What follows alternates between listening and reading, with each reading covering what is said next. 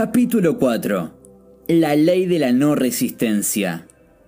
No se resista al mal, no se deje conmover por el mal, pero trate de superar el mal por medio del bien. Nada en el mundo podrá oponerse con efectividad a una persona que sea absolutamente no resistente. Los chinos dicen que el agua es el elemento más fuerte, pues es perfectamente no resistente. El agua puede perforar a la roca y barrer todo lo que hay por dentro de ella. Jesucristo dijo, no os resistáis al mal, pues Él sabe que no existe en realidad el mal, y en consecuencia no hay ninguna razón para resistirse.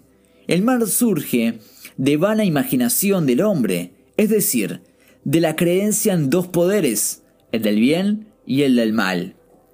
Según una vieja leyenda, Adán y Eva comieron la fruta del árbol, malla de la ilusión, y distinguieron de ese modo dos poderes en lugar de un único poder, Dios. Por consiguiente, el mal es una ley falsa que el hombre ha elaborado a causa de un sueño del alma lo que significa que el hombre está hipnotizado por la creencia en el pecado, en la enfermedad, en la muerte, etc., por el pensamiento carnal y que sus negocios y su cuerpo adquirieron la forma de la ilusión. Hemos visto en el capítulo anterior que el alma es el subconsciente y que todo lo que el hombre siente profundamente, el bien o el mal, es reproducido por su fiel servidor. Su cuerpo y sus negocios representan lo que había imaginado. El enfermo imaginó la enfermedad, el pobre la pobreza, el rico la riqueza. La gente me pregunta, ¿cómo es posible que un niño pequeño pueda atraer la enfermedad, ya que es demasiado joven para saber el mismo su significado? Contesté que los niños son sensibles y receptivos a los pensamientos de quienes los rodean, y que a menudo no hacen otra cosa que exteriorizar las creencias de sus propios padres.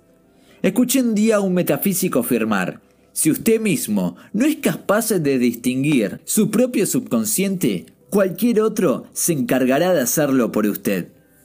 Las madres atraen inconscientemente sobre sus hijos la enfermedad y los desastres, terminándolos continuamente y mirando sus síntomas. Una de mis amigas, por ejemplo, preguntó a una madre de su hijita había tenido rubiela, respondiendo enseguida, todavía no. Esto implica que esperaba esta enfermedad, con la que de ese modo preparaba precisamente aquello que no quería para ella ni para su hija. Sin embargo, aquel que está centrado y establecido en la verdad, aquel que no tiene más que pensamientos de buena voluntad hacia el prójimo y no experimenta temor alguno, no puede ser alcanzado, ni verse influido por los pensamientos negativos de los otros. Al emitir siempre buenos pensamientos, solo recibe buenos a cambio. La resistencia es el infierno, pues sitúa al hombre en un estado de tormenta. Un metafísico me dio un día una maravillosa receta para asegurarme de todos los premios. Del juego de la vida. Es el colmo de la no resistencia. Ese hombre me dijo, hubo un tiempo en el que bautizábamos a los niños. Y por supuesto, le dábamos varios nombres. Hoy en día ya no acostumbramos a bautizar más a los niños, pero bautizamos los acontecimientos y le damos a cada uno el mismo nombre. Si estoy en presencia de un fracaso, lo bautizo como éxito en el nombre del Padre, del Hijo y del Espíritu Santo. Veamos así la actuación de la gracia de la ley de la transformación, fundada por la no resistencia. A través de su palabra, este hombre transformó un éxito todos sus fracasos. ¿Querrá usted otro ejemplo? Una señora que necesitaba dinero y que conocía la ley espiritual de la opulencia se vio obligada a encontrar a un hombre de sus negocios cuya presencia le transmitiera un sentimiento de pobreza. Él hablaba de penurias, de límites. Ella se dedicaba a percibir sus pensamientos de mediocridad. Sentía adversión hacia él y le acusaba de ser la causa de sus fracasos. Sin embargo, ella sabía que para demostrar sus recursos divinos, él necesitaba en principio tener el sentimiento de haber recibido El sentimiento de opulencia debe preceder al de manifestación. Un día, bruscamente, se dio cuenta de que ella persistía en distinguir dos poderes en lugar de uno solo. Se apresuró a bendecir al hombre en cuestión y bautizó la situación como un éxito. Luego afirmó, ya que no hay más que una sola fuerza, Dios, este hombre, está aquí para mi bien y mi prosperidad precisamente lo que le parecía que no se había producido. Poco después, y por intermediación de este hombre, ella encontró a una persona que a cambio de su servicio prestado le entregó una gran suma de dinero. En cuanto al hombre en cuestión, se fue hacia el pueblo alejado y se apartó de repente de su vida. La mujer afirmó, todo hombre es un medallón de oro dentro de la cadena de mi bien pues todo hombre es una manifestación de Dios que espera la ocasión dado por el mismo de servir al plan divino referente a su vida. Bendecid a vuestros enemigos y desviaréis sus flechas, que se verán transformadas en bendiciones. Esta ley es tan verdadera para las naciones como para los individuos. Bendecid una nación, enviadle pensamientos de amor y de buena voluntad a cada uno de sus habitantes y ya no podrá perjudicarnos más. No es más que por entendimiento espiritual que el hombre puede comprender la no resistencia. Mis alumnos me dicen a menudo, no queremos ser como alfombras. Le respondo, cuando sirváis con la sabiduría de la no resistencia, nadie podrá pisotearlos. Y aquí otro ejemplo. Un día esperaba impacientemente una importante llamada telefónica. Me resistía a todas las llamadas que entraban y no llamé a nadie por el temor de no recibir lo que yo esperaba. En lugar de declarar las ideas divinas, no entrar nunca en conflicto, así que esta comunicación llegará a su debido tiempo y dejar el tema al cuidado de la inteligencia infinita, comenzaba a dirigir yo misma la operación. Es decir, me dedicaba a librar mis propias batallas, cuando ésta, en realidad, pertenecían a Dios. La batalla está en el eterno. Me sentía tensa, nerviosa. Durante una hora no escuchó el sonido del teléfono. Entonces me di cuenta de que estaba descolgado y que no había línea. Mi ansiedad, mi temor y mi fe en la desorden había tenido como resultado un colapso total de teléfono. Comprendí mi error. Me puso inmediatamente a bendecir la situación y a bautizarla como éxito, afirmando no puedo perder ninguna comunicación que me pertenezca por derecho divino. Estoy dirigida por la gracia de Dios y no por la ley. Una amiga se precipitó hacia el teléfono más cercano para pedir a la compañía que restableciera la comunicación. Entró a una tienda llena de gente y el comerciante dejó a sus clientes e hizo el mismo. La reclamación. Mi teléfono fue arreglado y apenas dos minutos más tarde recibí una llamada muy importante, seguida una hora después por la que yo esperaba. Nuestras naves vuelven a través de un mar en calma, alusión a un célebre dicho inglés. En la medida que un hombre se resiste a una situación, la mantendrá. Si huye de ella, ésta la perseguirá. Un día, yo le comenté esto a una amiga que me respondió. Ah, cuánta verdad hay en tus palabras. Yo no era feliz en mi caso cuando era joven. No quería a mi madre, que tenía un espíritu crítico y autoritario. Entonces me fui de casa para casarme, pero sustituí a mi madre por mi marido que es exactamente igual que ella. Me he encontrado con la misma situación. Reconcíliate rápidamente con tu adversario. Lo que quiere decir, conviene que la situación es buena. No estés turbada y desaparecerá por sí misma. Ninguna de esas cosas me afectan. Esa es una afirmación excelente. Una situación discordionante proviene de un estado discordionante en casa de quien lo sufre.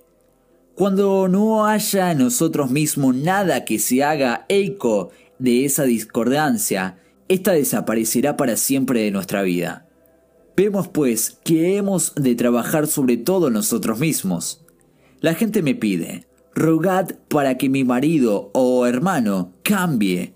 Yo le respondo, no, Voy a rezar para que cambies tú, porque cuando tú cambias, tu marido y tu hermano cambiarán también. Una de mis alumnas tenía la mala costumbre de mentir. Le advertí que este método la llevaría al fracaso y que si mentía también la mentiría a ella, a lo que me contestó, es igual, no puedo impedirlo. Un día hablaba por teléfono con un hombre del que sentía bastante enamorada. Una vez terminada la conversación, se volvió hacia mí y me dijo, no creo nada de lo que me dice, estoy convencida de lo que me está mintiendo. Yo le respondí, pues bien, ya que tú mientes, alguien te mentirá también, y estate persuadida de que aquel que te miente es aquel de quien desearías escuchar la verdad. Algún tiempo después, esa misma alumna me comunicó. Ya estoy curada de la mentira. ¿Qué es lo que te ha curado? Le pregunté. Acabo de vivir con una señora que mentía más que yo. Fue su respuesta. Con frecuencia nos curamos de nuestros propios defectos observando en los demás. La vida es un espejo y no vemos prójimo más que en nuestro propio reflejo. Vivir en el pasado es nefasto y es también una violación de la ley espiritual. Jesucristo dijo, es ahora el tiempo propicio, al día de la redención ha llegado. Como sabemos, la mujer de Lot fue transformada en una estatua de sal por haberse dado vuelta para mirar cuando se le había ordenado que no lo hiciera. El pasado y el futuro son ladrones del tiempo. Conviene bendecir el pasado y olvidarlo, bendecir el futuro con la incertidumbre de las alegrías sin fin que nos traerá y vivir plenamente en el momento presente. Escuchad esto. Una señora que se quejaba de que no tenía dinero para comprar los regalos de Navidad, el año pasado fue diferente. Tenía mucho dinero y había hecho muy buenos regalos pero este año no tengo más que deudas. Nunca podrá hacer usted una demostración precunaria mientras que no se apiade de sí misma y mientras viva en el pasado. Viva plenamente en el momento presente y prepárese para ofrecer regalos de Navidad. Escabe sus propios pozos y el dinero aparecerá. Ya sé lo que voy a hacer, exclamó ella. Voy a comprar un bonito papel y un lazo plateado para envolver mis regalos. Hágalo sí, le dije y los regalos vendrán a colocarse en sus propios envoltorios. Así pues, esta vez todavía había pruebas de coraje y de fe en Dios, ya que la razón aconsejaba que lo reservase porque seguramente no lo recibiría otro. Mi consultante hizo exactamente lo que había dicho que haría, y algunos días antes de Navidad recibió un presente muy generoso. La adquisición del papel de regalo y de la cinta había impresionado de tal modo al subconsciente y le había ofrecido tales expectativas que éste había abierto el camino de la manifestación del dinero. Mi amiga todavía dispuso del tiempo necesario para comprar sus regalos de Navidad. Vivir el momento presente es esencial. Vive plenamente este día.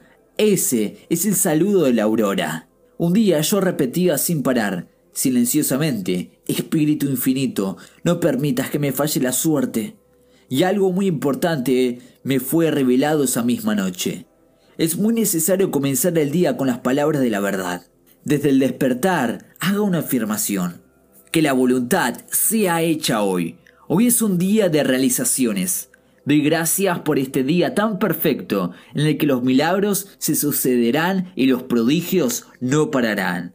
Convierta eso en una costumbre y usted mismo verá realizarse los milagros y los prodigios se desarrollarán en su vida. Una buena mañana abrí un libro y leí, observa con admiración a aquel que está delante de ti. Me pareció que era mi mensaje del día y repetí sin parar, observa con admiración a aquel que está delante de ti. A los doce en punto recibí una gran suma de dinero que estaba deseando para un objetivo concreto. En el próximo capítulo indicaré las afirmaciones que nos dan los mejores resultados. Sin embargo, no debemos hacer uso jamás de una afirmación a menos que éste deje de plenamente satisfecha nuestra conciencia y que no parezca absolutamente conveniente. Frecuentemente, una afirmación será cambiada para convenir a ciertas personas. La afirmación siguiente ha proporcionado éxito a mucha gente. Tengo un trabajo maravilloso, divinamente dado, sirvo lo mejor que puedo y estoy muy bien pagado. Ofrecí los dos primeros versos a uno de mis alumnos, y él añadió los dos últimos. Esto constituye una afirmación muy poderosa, pues todos los días tenemos que encontrar un pago perfecto por un servicio perfecto. Por otra parte, penetrar los versos en el subconsciente. Mi alumno se puso a cantarlos mientras trabajaba y poco tiempo después la afirmación se transformaba en realidad. Otro de mis alumnos, un hombre de negocios, resolvió sustituir su trabajo por negocio. Al día siguiente encontró y realizó un negocio de los más brillantes, a pesar de que llevaba varios meses inactivo.